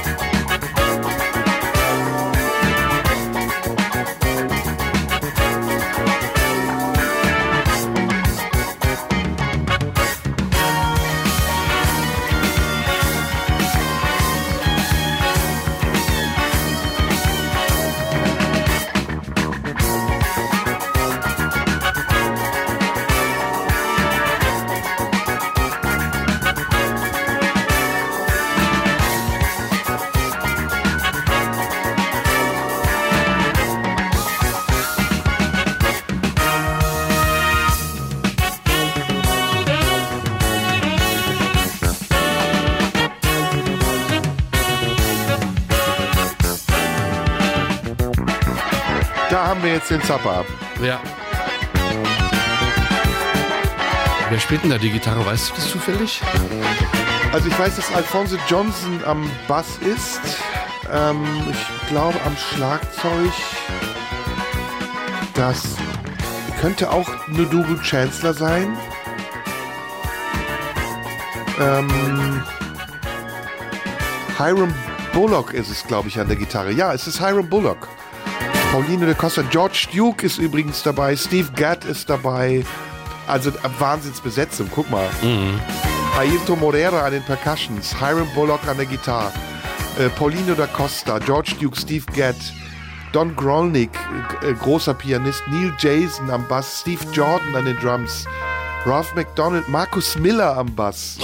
Ist ja genauso eine große Besetzung wie Zappa Band. Ja, Riesenbesetzung und viele Zappa-Mitglieder, alte Zappa-Mitglieder. Ne? Markus Miller kommt zu spät für Zappa, wobei Markus Miller hat seine erste wirklich bekannte Platte mit Gruber Washington gemacht, 1981. Na, dann hat er sich mit Miles Davis eingelassen, ne? Dann hat er sich mit Miles Davis. Damals war äh, Markus Miller sehr jung, ich glaube, er war erst 18 oder 17. Und war ja, ja einer der großen Basstalente, eines der großen Basstalente in der eher New Yorker Szene. Vielleicht ist das auch der Grund. Ja, aber musikalisch ganz woanders. Ne? Wir Ja. sind jetzt im Fusion. Jetzt kommt ein bisschen Latin dazu. Das ist übrigens ganz typisch Steve Gadd, den man da jetzt hört.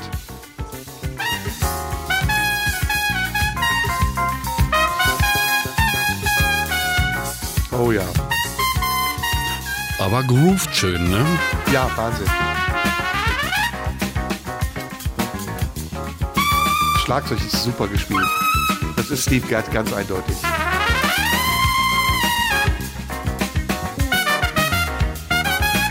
Produziert übrigens von George Duke.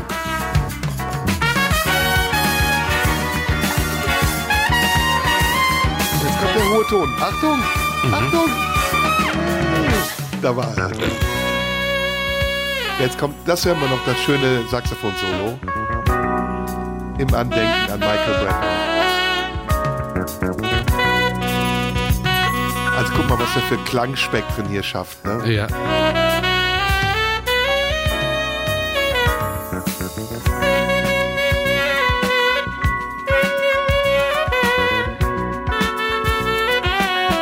Michael Brecker hört man immer sofort raus.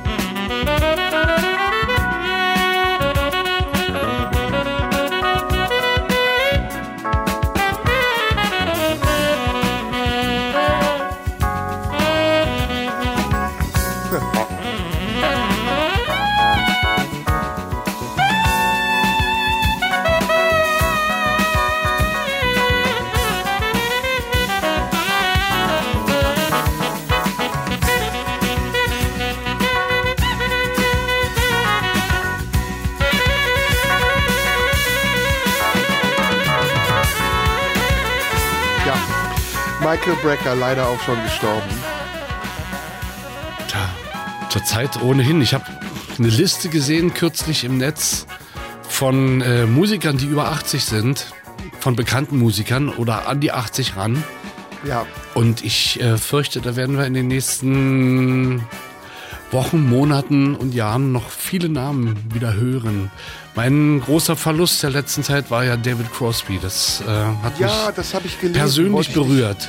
Ja, da warst du ja auf einem Konzert in Belgien vor einiger Zeit. Ja, ne? extra hingefahren. Zum Glück kann ich nur sagen, wenigstens ihn einmal live gesehen zu haben. Ja, ich habe jetzt gelesen, das werden wir jetzt zum Schluss auch noch hören, ähm, dass Sting auch an die 70, über 73 ist oder sowas. Kann das sein? Ja, ja, der ist auch schon, äh, also ziemlich alt zumindest, aber über 70 ist er, glaube ich, auch schon. Der geht auf die 80 zu, dann, Ja, ne? wenn man ja, das so sagen ja. darf. Also das ist irre und äh, ich finde bei Sting 71 ist er übrigens, äh, dass er immer noch sehr jung wirkt. Also er wirkt nicht wie ein 71-Jähriger, oder? Ja, vor allem, er sieht immer noch sehr durchtrainiert aus. Ja, ja, er macht ja Yoga und so. Der, die Dokumentation über The Police musst du dir unbedingt angucken, über die Reunion von The Police, ist sehr schön. Ich glaube, die habe ich sogar schon mal gesehen. Wo sich ähm, Stuart Copeland immer mit ihm streitet, Ja, ja. dass er keine äh, Flams spielen soll. Es ist also, Sting ist auch ein arroganter Sack, oder? Muss man schon sagen, ne? Ja, aber sehr beliebt, nach wie vor. Tja, wir sind mehr oder weniger durch für heute. Und hören jetzt zum Schluss noch Sting und Frank Zappa. Deswegen habe ich ja auch so schön übergeleitet. Ja, aber es, äh, leider diesen Song habe ich jetzt nicht da. Ah! Du hast doch gesagt, dass du den da hast. Ja, zu Hause. Ich habe aber von dem Album das, was ich vorhin auch schon erwähnt habe, äh, die Version von Frank Zappa vom, vom besagten Album Broadway the Hard Way aus dem Jahr 89. Äh, Stairway to Heaven führt uns bis zu den Nachrichten heran in einer großorchestralen Version von Frank Zappa von 89, wie gesagt. Tja, Sehr gut. Und das war die blaue Stunde. Vielen Dank, Jürgen. Und wir sprechen uns das nächste Mal wieder. Dann bist du wieder dran mit äh, irgendwas, was du dir aussuchst, über das wir dann in der ganzen Sendung sprechen. Macht großen Spaß. Ja, finde ich auch. Ich hoffe, wir haben den Hörer nicht gelangweilt, glaube ich aber nicht. Sollten wir den einen oder anderen Fehler drin gehabt haben, bitte ich uns nachzusehen. Wir äh, haben das jetzt nicht per Manuskript, sondern schon doch mehr oder weniger aus dem Kopf hier gestaltet, um das nochmal zu Genau. sagen. Gut. Also, schönen Sonntag und bis zum nächsten Sonntag dann. Macht's gut. Jo, tschüss und jetzt Stairway to Heaven.